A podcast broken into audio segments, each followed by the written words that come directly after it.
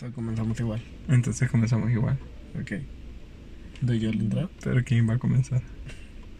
¿La hago yo o la hago tú? Para hacer la voz.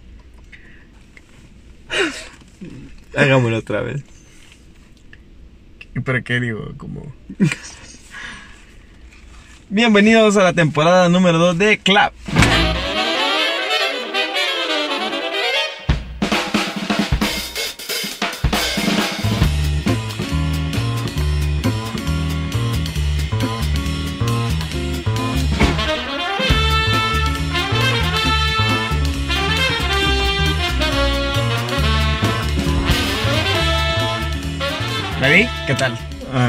Dios mío, de- después de tanto tiempo así pasar desapercibido, Te lo juro. recogiendo cable. ¿Qué nos pasó? Pues... Pues nada, la universidad y la vida nos atacó brutalmente y Sí, me metí a trabajo a tiempo completo y eso noqueó totalmente nuestras posibilidades de grabar. al fin, al fin nos organizamos y estamos de nuevo grabando un nuevo episodio de Clap. Y bueno, es momento de formalizar esto de alguna manera. Así que queremos hacer un nuevo programa, esta vez dividido en dos partes, hablando sobre lo que pasó en 2019. Eh, con lo que pasó nos referimos a eh, los estrenos que hubieron, este, Algún punto clave del año, no sé. las cosas que en las que básicamente se avanzó dentro del cine. Ujú. Ah, lo que está más reciente actualmente es la temporada de películas La que, temporada. que fue este mes. Sí. Así que sin nada más que decir, empecemos con esto. Empezamos. and I've waited so long. And no recession can stop my confession or silence my song. These are the Oscars, and this is my dream. Óscares. Creo que es de lo que todo el mundo ha estado hablando durante estas semanas. Eh, bueno, por lo menos nosotros estamos grabando un par de días después de los Óscares, pero eso se va a transmitir ya después. Sí. Eso, ¿Qué te parecieron? Mm, bueno, yo honestamente quiero comenzar aclarando, haciendo una nota aclaratoria que no vi todos los Oscars porque tengo un alma vieja y me quedé dormido a la mitad. Pero, pero, pero lo que yo vi, o sea, estuve como muy de acuerdo en, en, la mayoría de, de premiaciones. Y creo que de hecho después me puse a ver como como diferentes videos de críticas y todo para ver si, o sea, para tener como mi criterio también de, de todo lo que la gente decía. Y me pareció una gala bastante reñida.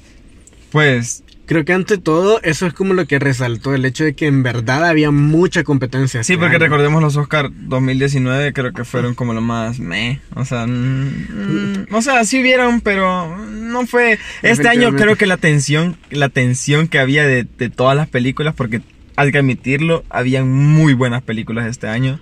O sea, ni- el nivel de películas es que Scorsese y Tarantino no se llevaran nada. Sí, pero, pero este año, bueno, sí, que no se llevaron nada. No, no se llevaron. Bueno, eh, Tarantino, pero cosas de diseño de... No, no recuerdo si era diseño de arte. Pero, pero, ah, o sea, pero sin salirnos del tema, hu- hubo muy buena competencia, o sea, fotografía ganó 1917. Y, y a pesar que nosotros la vimos ya en el 2020, porque aquí en El Salvador vino hasta el 2020, pero, pero fue una obra, o sea, creo Andrés y yo la fuimos a ver y fue una obra, una obra de arte y cuando vimos, o sea, ya sabíamos que iba a ganar porque si no lo Vladi ganaba, yo lloré, comencemos por eso, últimamente lloro mucho desde Endgame para abajo. Y pues los Oscars estuvieron bien, efectos visuales bien merecido también. Eh, creo que yo pude haber considerado Endgame porque dije, pues una superproducción de como tres horas, pero siendo honestos, entre efectos visuales de CGI con muchas tomas y muchos cortes y muchas escenas, a utilizar efectos prácticos con CGI súper extremadamente realistas y con planos secuencias, creo que una obra maestra. Definitivamente. Y incluso este llegar al nivel de que de que hablar del gran elefante en la habitación de Parasite. O sea, nadie, nadie se esperaba que en verdad una película extranjera llegara a ser reconocida en los Oscars. Como, y, y no solo reconocida, pues, porque se pudo haber quedado con el mejor filme extranjero. Pero no. Ya, pero, o sea, de hecho, el director Bon Joon-ho, creo que es el nombre, eh, él mismo decía, pensé que con ganar película extranjera y ahí llegaba toda mi noche, pero ganó incluso mejor guion y mejor director, y eso ya es un reconocimiento. Y eso, y eso es casi, bueno, creo que es histórico, porque creo que en, en lo que en lo que tienen los Oscars, los ochenta y pico, 90 y algo de años de hacer los Oscars, no, yo, de lo que yo tengo memoria, jamás se había entregado el premio mm, a mejor película del año a una película extranjera. Exacto, es primera vez. Entonces, pues creo que eso te da como un parámetro de que también estuvo el, el cine en el 2019. Y bueno, pero también, o sea, ok, Parasite ganó, 1917 ganó, Ganó. también, este... Joker ganó también. Joker ganó también. Eh, las películas que no ganaron, incluso hasta esas son muy Son buenas. buenas. O sea, las películas que no ganaron en verdad. Sí, yo creo, que, yo creo que la única decisión que lastimo es que Toy Story ganara el film animado. Pixar y Disney siempre se quedan con ese premio porque por alguna razón, o sea, la gente piensa que solo por tener un guion excelente ya lo merecen y... Y es que la verdad se han topado con películas que se lo tendrían que haber ganado Sí, en muchas y ocasiones. Y yo- en es esta que- ocasión teníamos a Klaus. Sí. No solo a Klaus, teníamos también Home Train Your Dragon. La de Perdí mi cuerpo. ¿cómo? Algo y. Perdí mi cuerpo. Las tres películas tienen una excelente calidad y fácilmente podrían llevarse esa estatuilla. Sí, o sea, mira, yo lo que yo lo que pensé, porque debo de ser honesto conmigo mismo, yo solo visto Toy Story, pero yo después de los Oscar me puse a ver eh, uno un poco de cada de cada corto como para ver si de verdad. Y es cierto que Disney se, se, se, se, se la ha rifado mucho con hacer que las películas animadas se tengan detalles detalles súper wow, pero pero eso es no sé, no le miro tanto tanto pro a utilizar otras técnicas, por ejemplo la de Klaus, que me fijé que es como una especie de animación 2D, pero con elementos 3D, sin ser una película 3D. O sea, para mí me parece, eso me parece una- un avance, porque es una mezcla de estilos súper bien y súper bien logrado. Entonces yo digo, qué mal que, que se estén guiando solo porque pues Disney es Disney y porque han hecho efectos. O sea, tienen muchos recursos. No, y yo sé. su animación es muy buena, nadie le va a Claro, quitar nada de claro. eso.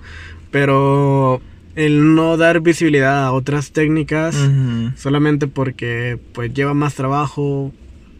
Es que al Sí. final, no, no- al, al final para mí no merita el hecho que se lleven una estatuilla simplemente porque se pasen más tiempo animando. no sirve de nada que la gente diga algo, porque pues, o sea, ya estamos, pues ya los Oscars ya pasaron y eso, y, y al final creo que la gente sí se llevó ese mal sabor de boca, porque creo que no somos los únicos dos pe- que pensamos que, que, que Toy Story no se merecía ese, esa Claro. estatuilla, estatuilla. Y bueno, incluso en otras categorías también hubieron películas que también faltaron de premiar. Sí. admitámoslo. El la, The Lighthouse. Dios santo, eso es toda una obra. Y en verdad, en verdad, eh, me pongo a pensar en que incluso aceptaría que no se lo hubieran dado a 1917 mejor fotografía para que se lo dieran a Lighthouse. Porque en verdad es una bellísima película. Sí. Tiene- Honestamente, yo siempre pienso de que, que da hasta, hasta lástima cuando, cuando hay películas buenas que no logran ni siquiera alcanzar una nominación. Porque pues al final creo que todo director hace una película pensando sí en las audiencias a las que va a llegar, pero también pensando como en el éxito que podría ser tener un premio de eso, un BAFTA, el Oscar, que creo que es como el top de los premios que puede tener una- un film en Estados Unidos o algo así. Pero, o sea, al final te, te da lástima porque, pues, como director quizás pensarías como, entonces tal vez no valió mucho la pena hacer un gran esfuerzo si al final la gente que puede darle un impulso no va a reconocer como el súper trabajo que se, Sí. que se hizo. Y bueno, eso respecto a la temporada de premios. No sé si añadir algo más. No, mira, yo creo que la temporada de premios está bien. Y creo que más adelante vamos a poder hacer como algo más in-depth, así con profundidad de, de, de algunas películas como ya 1917 o Joker o... Y bueno.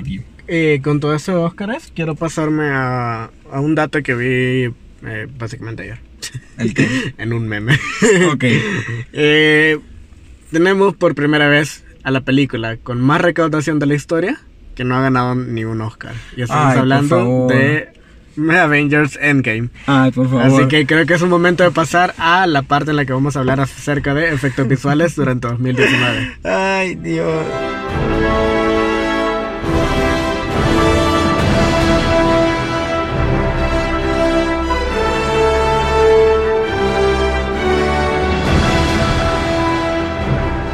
Porque es un ataque, Vladimir. Sí, bueno, mientras estaba la música, yo le decía a Andrés que me sentía personalmente atacado. Es que, es que, bueno, creo que a estas alturas, después de ocho episodios con este, creo que ya todos se dieron cuenta que yo soy fan de. Marvel, de Disney y Harry Potter.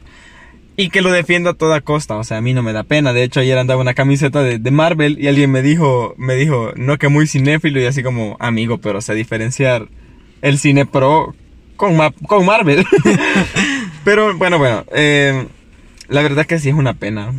Que, pero es que honestamente jamás se ha premiado una película de superhéroes, aparte de Star Wars. O sea, yo hablo de una película basada en cómics, como tal. Pero Star Wars es. Pero Star Wars no es basado en cómics. No, o sea, pero de- habla de superhéroes y todo eso. Pero no tan. No tanto así, pero. Ajá, no tanto así. Pero. Honestamente no me sorprende, ¿sabes? Que sea una película tan, tan, Ya. tan bien recaudada y eso, sin premios. Está bien. Pero independientemente de, de- de si se llevó o no se llevó una sotilla, eh, siento que en términos de animación por computadora se, se hizo muchos avances que hasta cierto punto qué tan positivos son para la industria. Sí. Eh, No sé, yo me pongo a pensar porque por fin pude ver la película del Rey León, remake. Ok, sí, 2019. Y me quedo, me quedo pero por mucho con la original, o sea. Es que no quiero decir que sea un mal trabajo o algo así, pero Te confundiste y no sabes si estaba viendo un documental de National Geographic o viendo una película para niños. es que ese comentario tiene mucha razón porque es una película que no tiene la expresividad que tiene una película animada. Entonces, una verdadera película animada. Que por cierto que grabaron, o sea, grabaron grabaron paisajes durante todo ese tiempo. Yo que- sé. Eh, mira, yo, yo, yo sigo pensando que ese es el problema actual de hacer una película para niños, animada, adaptada al 2020. Ujú. O sea, hay ciertos casos que aún así no les doy la razón, pero por ejemplo, Aladdin. O sea, creo que ya hablamos de esto en un podcast anterior. Sí, sí. Y, y, y creo que también concuerdo mucho con lo que vos decís. O sea, creo que parte de los que vimos El Rey León cuando éramos chiquitos era, era sentir como la alegría de ver a los personajes cantando y, ex- y su expresión y su, su manera de ser al momento de cantar o hablar o, o- o- o actuar o lo que sea que hicieran. Y creo que eso fue lo que se perdió. Que creo que la esencia principal del Rey León es eso, o sea, como animales irrealmente expresivos. Eso. Es que no sé, me, me generó muchos conflictos porque incluso este te pones a pensar en toda la iconografía que se utilizaba al momento de realizar la, la producción original, eh, el trabajo que llevaba todos esos dibujos con trazos super mega marcados, el incluso aunque nos, aunque mucha gente no lo ve quizás en las primeras visualizaciones, el Rey León experimenta mucho, pero mucho con el color. En verdad Sí. hace cosas muy locas al momento de hablar de colorización. Y de pronto todo esto en esta nueva película. Sí, y consideramos que en 1900 y algo que se estrenó la película, creo que el 97 también. si no creo me que equivoco. 97. Eh, consideremos que la tecnología no está tan avanzada como está ahora. O sea, yo, yo he visto mucho porque eh, Guilty Pleasure pagué una, un mes de Disney Plus y vi, y vi un- un- un- un documental sobre cómo Disney hacía sus cosas y eso. Y ellos han desarrollado su propio software para que ahora ya no tengas que hacer como frame por frame, sino que tenés un software que te va generando ya como miradas, movimientos de pelo. Entonces, sí han hecho muchos avances, pero pues no creo que la aplicación de la película no es en la película le quitó mucho, o sea, hacerlo demasiado realista porque hay que admitirlo, o sea, los, los leones esos condenados se ven tan reales, pero ya cuando los oís hablar es como están cantándote Hakuna Matata, pero como que si te estuvieran regañando, o sea, tienen cara de cara de regaño. Y eso, o sea, no sé. Y bueno, eso en cuanto a efectos visuales. Luego también tuvimos un año que estuvo básicamente lleno y lleno de series. Uy, series. Ok, vamos a entrar a ese terreno otra vez. Los terrenos para cosas de la serie. a ver, yo quiero entrar con el hecho de que fue un epi- eh, básicamente tuvimos un epílogo de Breaking Bad, que es quizás la mejor serie que se ha hecho en la historia. y, Y que yo no he visto, sí, claro. y bueno, lo tuvimos con, con, con el- la película El Camino. O sea, sé que es una película, pero vamos, que entra dentro de la serie. Claro. Básicamente. Sí, sí. Es.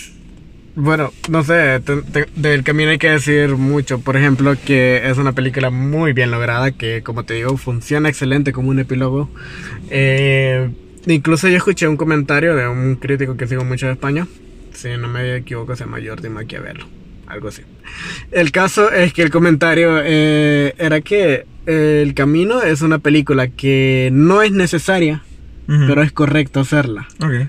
Porque en verdad cierra muy bien un arco con el que este si bien podía dar por finalizado en ya la en- ya en ya la serie de Breaking Bad este igual termina aportando sobre qué es lo que sucede con Jesse Pinkman posterior a esto. Y es que cierra perfectamente todos los arcos que tú tenías. eh, el chico que quedaba huérfano, ese, el estado mental de Jesse Pinkman, como que siguió después de eso, sus amistades. En verdad es una muy buena película. Yo no, honestamente, creo que me voy a abstener.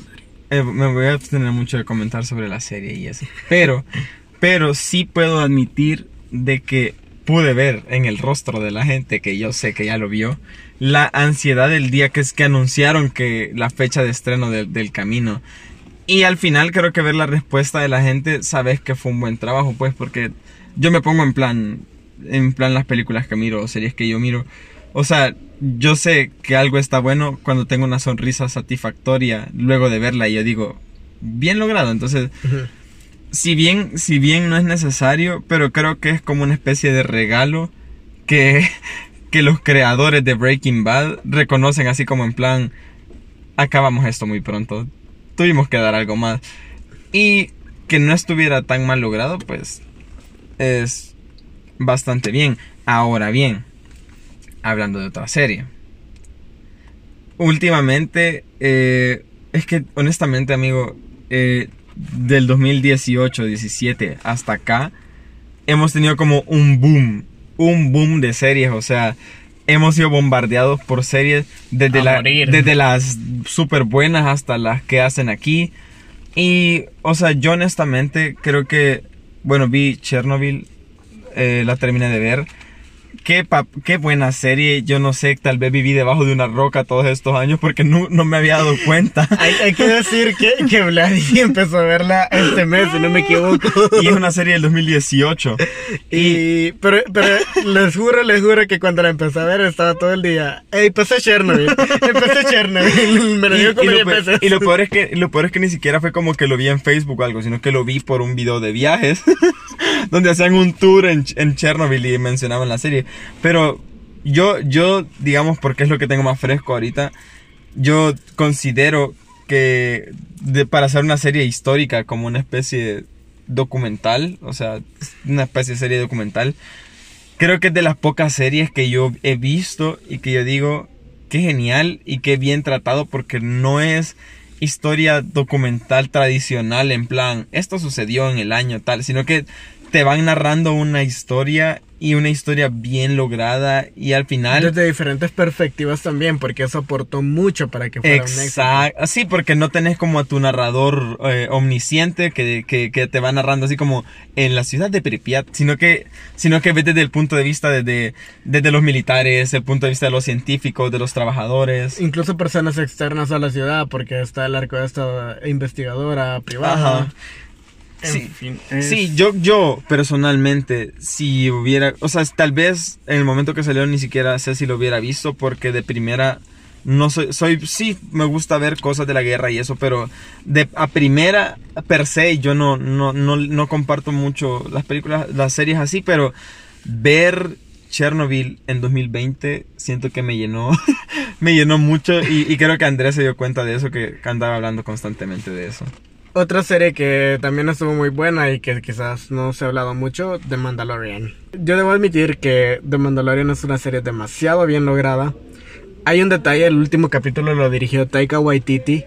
Yo honestamente no quería que lo dirigiera Taika Waititi después de, de lo que hizo con Es Thor 3. cierto. Siento que él funciona mejor con sus historias separadas. Jojo Rabbit es un ejemplo, pero también tiene este What We Do in the Shadows, eh, Hunter Wilders, creo que se llama otra.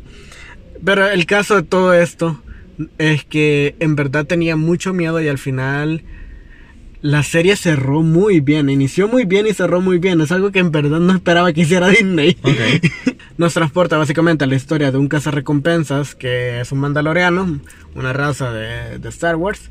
Y pues eh, encuentra a un joven de la misma raza de Yoda que también puede usar la fuerza. Baby Yoda. Baby Yoda.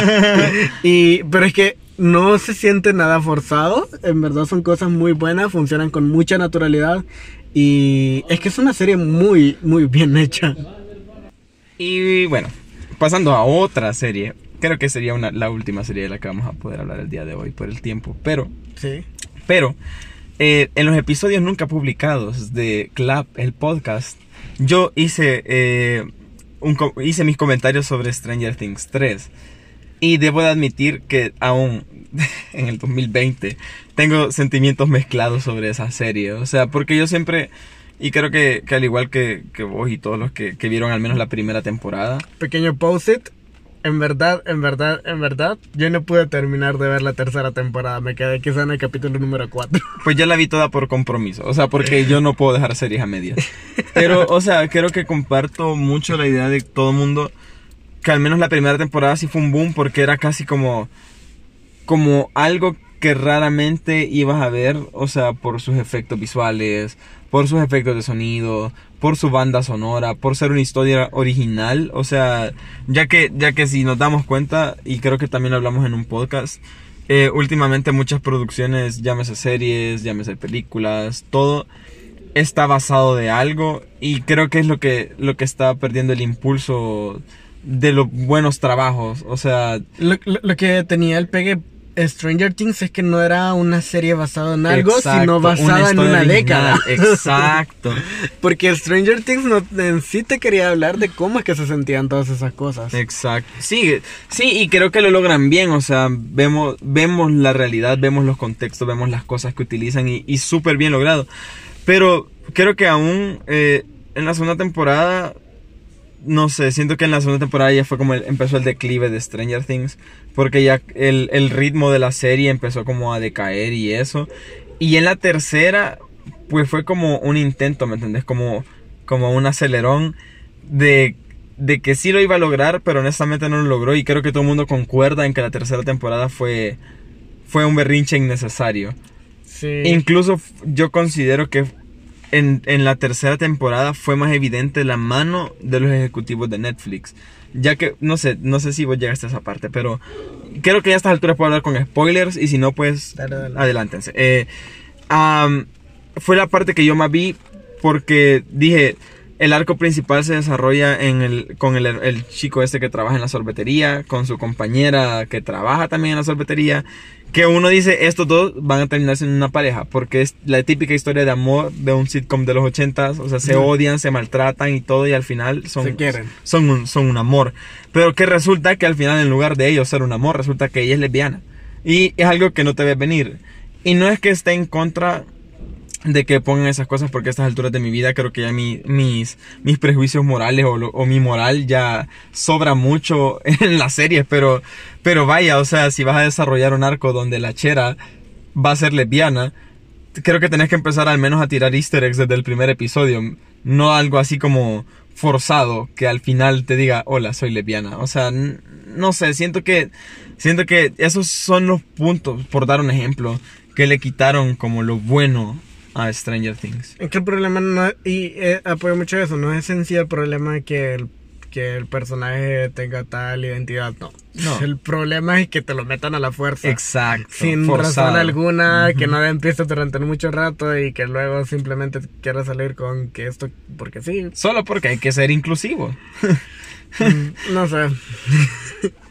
apoyo mucho esa emoción, en serio. Sí, y o sea, eso, eso es solo por mencionar unas cosas, pero, o sea, hay, hay muchas otras cosas dentro de la historia. ya no- Definitivamente, la historia flaquea terrible. Por, Sí. en- por lo menos en los tres capítulos en los que yo estuve viéndola, estuvo flaqueando horrible. Eh, bueno, el arco del- Entiendo que son rusos. Ujú. Eh, tarda demasiado en desarrollarse, o sea, que se pudo haber llevado muy bien, pero Sí, es que, es que no la ves. Y durante- considerando que los episodios son durante largos. la mitad de la temporada, Y consideras que los episodios duran como 45 o 47 minutos cada uno. Pero, pues, que esas son las cosas que yo digo. O sea, ya le quisieron meter demasiado.